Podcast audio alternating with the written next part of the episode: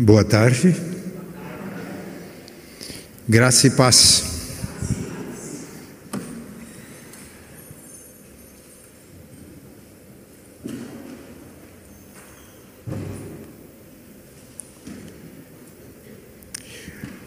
Nós vivemos num mundo que há muita comunicação, muitas mensagens, televisão, rádio, internet, as redes sociais. Na fase que nós estamos vivendo, a gente ouve muitas versões do mesmo fato e versões completamente diferentes. Todas elas procuram nos convencer, procuram capturar a nossa mente, o nosso coração, procuram nos mover a fazer coisas, a decidir, A linguagem é uma marca nossa como seres humanos criados à imagem e semelhança de Deus. Lá em casa a gente tem uma gatinha, eu me comunico com ela, mas ela não tem a linguagem. Isso é característica nossa. Nós falamos, falamos uns com os outros. E porque somos a imagem e semelhança de Deus, Deus também fala. Então nós vamos ler no Evangelho, perdão, na Epístola aos Hebreus, Epístola aos Hebreus, capítulo 1. Vamos primeiro ler os primeiros versículos, que está escrito assim: Antigamente Deus falou, muitas vezes e de muitas maneiras aos pais pelos profetas, mas nestes últimos dias, nos falou pelo Filho, a quem constituiu herdeiro de todas as coisas e pelo qual também fez o universo.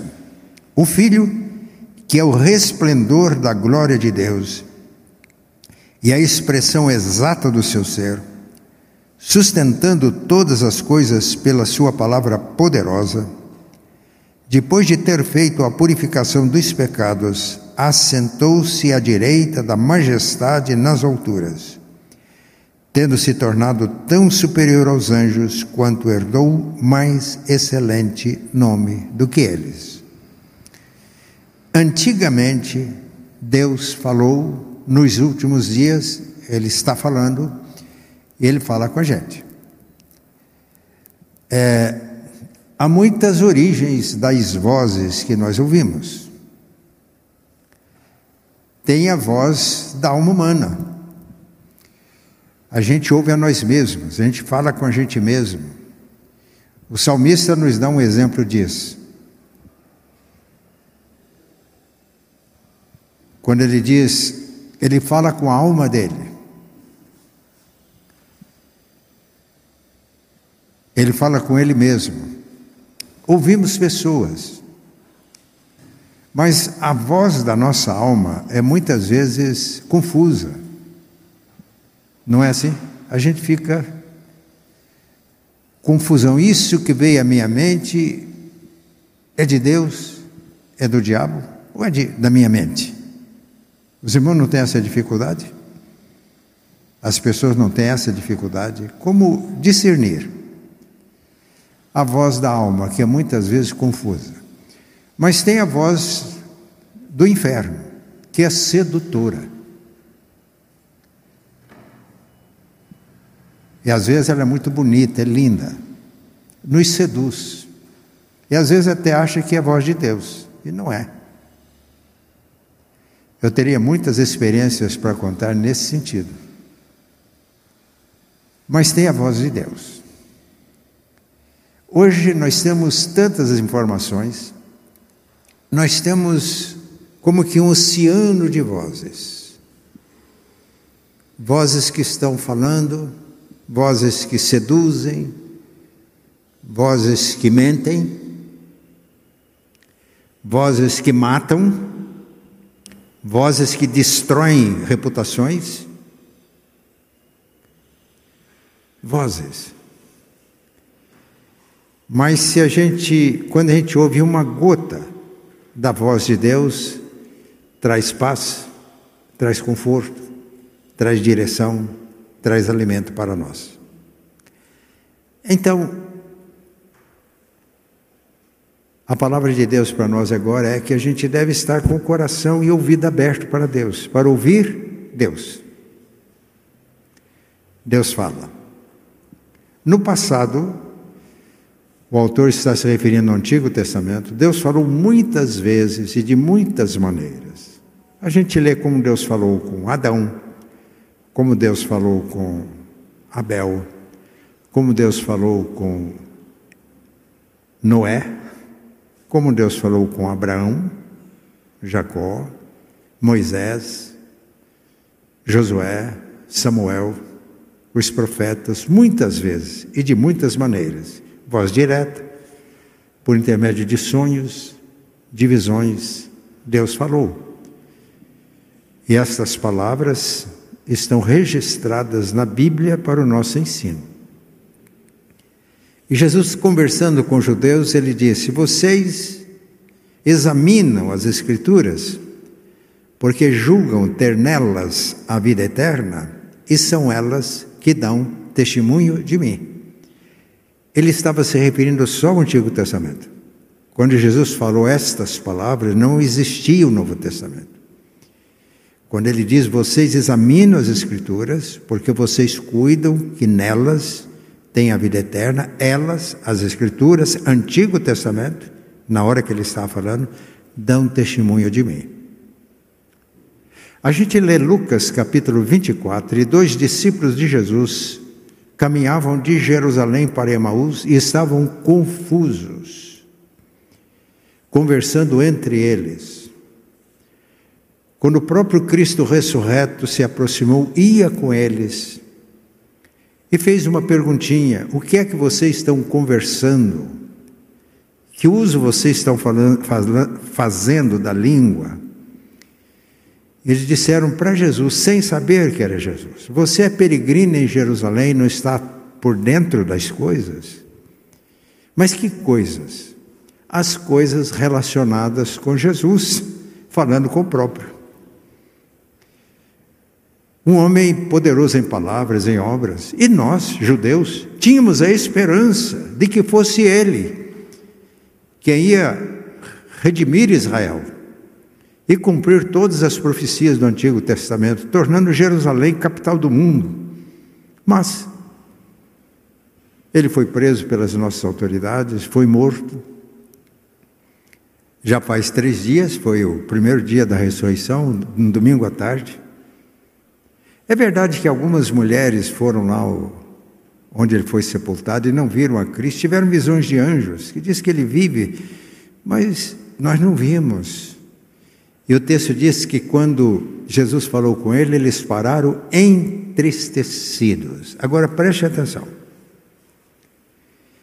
Jesus, eu creio de uma maneira muito carinhosa, mas corrigiu. Vocês são tardios para entender as coisas. Vocês estão confusos, vocês estão desanimados, vocês estão frustrados, porque vocês não entenderam as Escrituras. Porque se vocês lerem com atenção as Escrituras, vocês vão perceber que não foi profetizado só a glória do Messias. Foi profetizada o sofrimento do Messias. É só ler Isaías 53, 41, 42, era necessário que ele sofresse, que fosse morto, sepultado e que ressurgisse ao terceiro dia. E preste atenção, enquanto Jesus caminhava, uma viagem curta, ele fez um resumo, diz que expunha o que a respeito dele constava em todas as Escrituras, foi um resumo. Na lei, os livros de Moisés, nos profetas, nos Salmos, em todos os escritos do Antigo Testamento. Então, toda a Bíblia aponta para Jesus.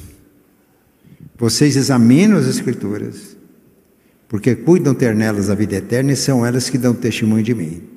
E se estamos confusos, frustrados, chateados, não entendendo o que está acontecendo, é porque não estamos ouvindo Deus na Sua palavra.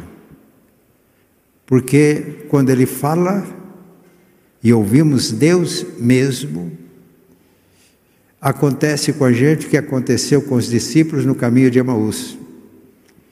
Convidaram então Jesus para uma refeição juntos. E na hora que ele agradeceu, os olhos dele se abriram e reconheceram quem era. E aí eles fizeram um comentário curioso, preste atenção. Eles ficaram admirados e falaram: porventura, o nosso coração não ardia quando no caminho ele nos falava e quando ele nos expunha as Escrituras? Então, Deus fala. E quando ouvimos Deus de verdade, as dúvidas se vão, a frustração se vai, a confusão se vai. Fica tudo claro, evidente. O coração arde de alegria, de entusiasmo, porque não estamos vendo essas vozes que seduzem, que mentem, narrativas que distorcem fatos. Estamos ouvindo Deus. que deixa tudo claro, mostra o caminho, guia os passos. Deus falou muitas vezes, e o Antigo Testamento já apontava para Jesus. E no Antigo Testamento, três coisas importantes sobre Jesus. No Antigo Testamento, as pessoas que serviam ao Senhor eram ungidas. A unção com óleo era uma cerimônia que representava uma realidade espiritual. Que as pessoas recebiam o poder do Espírito Santo para servir a Deus. Quando Samuel ungiu Davi, que era ainda bem novo, rei de Israel, a Bíblia diz que ele ficou cheio do Espírito Santo. E a Bíblia começa a narrar as coisas que ele fez na unção e no poder do Espírito. Então, no Antigo Testamento, as pessoas eram ungidas para servir a Deus. E três classes de pessoas eram ungidas. Primeiro, os profetas. Lembrem-se que Elias ungiu Eliseu para que desse continuidade ao seu ministério profético. Que os sacerdotes tinham uma cerimônia de consagração e constava na unção com óleo que eles recebiam. e que os reis eram ungidos, eu já me referi à unção do rei Davi.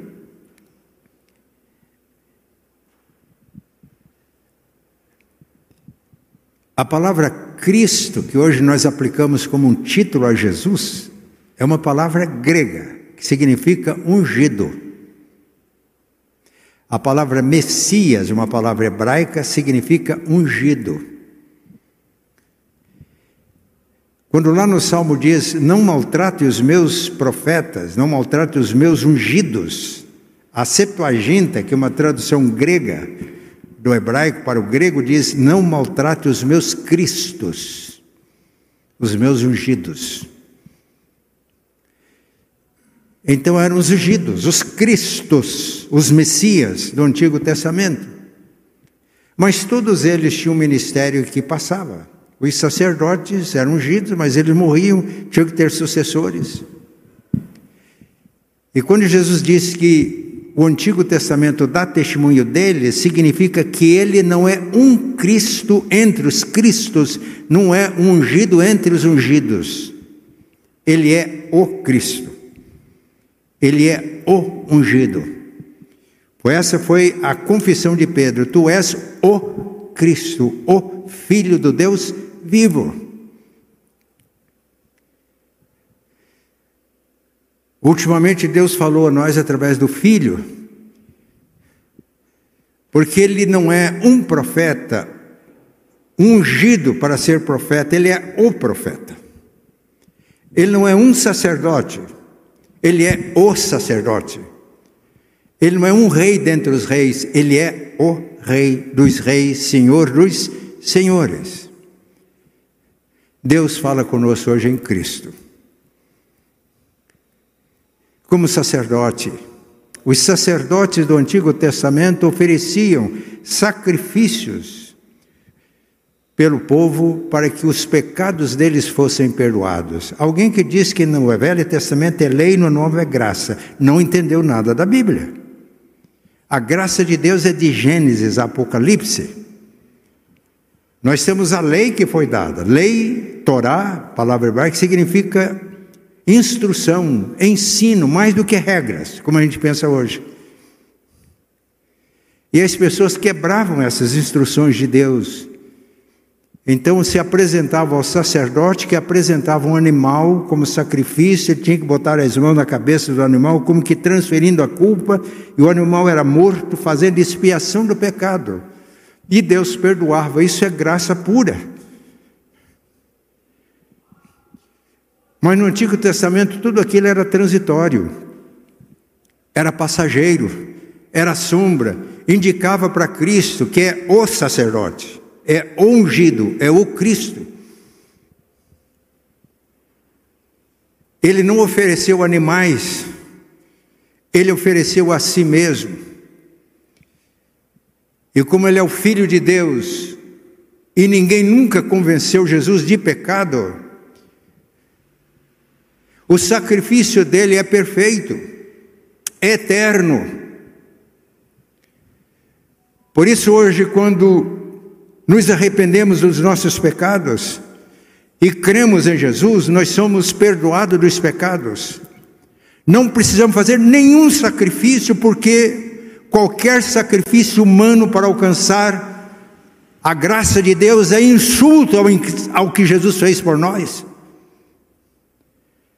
Hoje tudo que fazemos é gratidão a Deus, é reconhecimento. Deus fala e aponta para o sacerdote, que fez um único sacrifício, perfeito, eterno. E aqueles do Antigo Testamento que apresentavam animais, eles são redimidos pelo sacrifício de Cristo. Se Ele é eterno, Ele alcança todos no passado, no presente e no futuro. Mas Jesus é o profeta. Ele não é um profeta entre os profetas. Ele não é ungido profeta entre os profetas ungidos. Ele é o profeta. Ele não apenas transmite palavras. Os profetas do Antigo Testamento diziam Assim diz o Senhor. Mas se lermos Mateus 5, Jesus disse: Eu, porém, vos digo. Porque ele não apenas proclama a palavra de Deus, ele é a palavra de Deus. Ele encarna a palavra de Deus. Jesus é o que ele fala e ele fala o que é. É a palavra definitiva. Rejeitar essa palavra é rejeitar a graça de Deus, a salvação. Deus fala, fala em Jesus que é o profeta. Mas Jesus foi ungido rei. Não um Cristo entre os Cristos, não ungido entre os ungidos, ele é o rei. Quando a gente fala em rei, a gente pensa em alguém exercendo poder, autoridade, tendo súditos, dominando sobre pessoas. Jesus é o rei singular, que se deu por nós para nos redimir. Somos povo de Deus porque Cristo nos comprou com o seu sangue, ele nos serviu. Paulo, escrevendo aos Filipenses, capítulo 2, diz que ele não se apegou ao privilégio de ser igual a Deus, mas ele esvaziou a si mesmo, assumiu a forma de escravo. A palavra em Filipenses 2, traduzida nas nossas Bíblias por escravo, por servos, no original é dulos, escravo. Ele se fez escravo para me servir. Jesus não usurpa nenhuma autoridade. Jesus conquista a autoridade pela obediência completa ao Pai. Por isso Deus fala conosco que Jesus é o Rei. O que é conversão? Conversão não é mudar de religião, não é mudar de igreja. Conversão é quando eu me Me reconheço que realmente sou rebelde e me rendo a Jesus. Jesus não será salvador de ninguém se ele não for senhor dessa vida. E assim como ele obedeceu voluntariamente ao Pai, ele nos conquistou pelo seu amor, fazendo-se escravo por mim. Eu sou cristão e eu sou de Jesus, porque ele me comprou com seu sangue, porque ele se humilhou como escravo para me servir e lavar os meus pés. Por isso que alguém que não tem esse espírito de Cristo não é de Cristo, não é de Deus. O espírito de serviço de lavar os pés, de servir como ele serviu. Deus fala, e fala em Cristo, fala no Filho, é o resplendor da glória de Deus, é a imagem do ser divino. Depois de Jesus não há outra palavra. Não existe profecias hoje? Existem, profetas sim.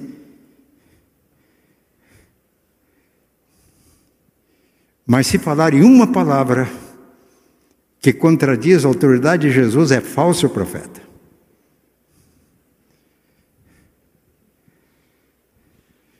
O profeta é aquele que glorifica Jesus, é aquele que se curva a Jesus, é aquele que serve a Jesus, serve os irmãos, serve as pessoas. O profeta servo de Jesus ele glorifica Cristo, mostra Cristo, revela Cristo na sua vida. Deus fala. Deus fala. E quando Deus fala, a gente ouve. E quando ouvimos Deus, angústia se vai, as trevas se vão, a confusão se vai. Vivemos na ordem do reino de Deus. Estamos ouvindo Deus, os que estão aqui presentes, que estão em casa. Queremos ouvir Deus. Às vezes gente, Deus quer que fale o que a gente quer ouvir, não é assim? Mas estamos dispostos a ouvir o que Deus tem a falar com a gente? Eu só vou dar uma ilustração. Logo no começo do meu casamento, eu tive, eu estava tendo algumas dificuldades com a minha esposa. Eu não sei se tem algum casal que nunca teve alguma dificuldade de relacionamento. Né? Eu tinha um, um diácono numa igreja que eu fui pastor, dizia o seguinte: que lá no céu tem uma faca e um queijo. Vai ser cortado pelo primeiro casal que nunca teve nenhuma rusga. Aí eu olhava para ele, ele era o diácono, eu falei, o senhor com a dona Maria vai cortar esse queijo? Ele falou, não.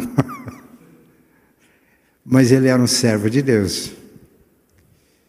Aí eu dirigi uma escola que ensinava Bíblia, teologia, formava pastores. E tinha um professor de psicologia pastoral. Eu estava angustiado, querendo ouvir uma palavra que me desse conforto. Aí ele deu aula lá para a turma, eu convidei para em casa, entrou no escritório e falou: Olha, eu gostaria, eu vou expor aqui uma necessidade, gostaria que o senhor falasse, mas que o senhor falasse o que é real. Aí eu abri o coração. Ele percebeu que o problema não era eu. Então você já imagina quem era o problema. Quem que era o problema? Era minha esposa. Eu estava querendo ouvir um conforto, mas ele entendeu muito bem o que eu pedi. Fale a realidade. Ele olhou bem nos meus olhos e disse: Eu acho que você está querendo que a sua esposa seja mais crente, não é? É isso a necessidade dela. Eu falei, é, eu acho que é. Aí ele falou para mim: a sua esposa não está precisando ser mais crente, ela precisa de marido.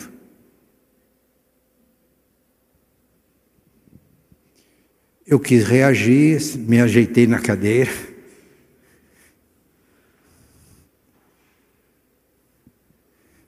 Eu queria uma palavra de conforto. Eu queria, não queria ouvir aquilo.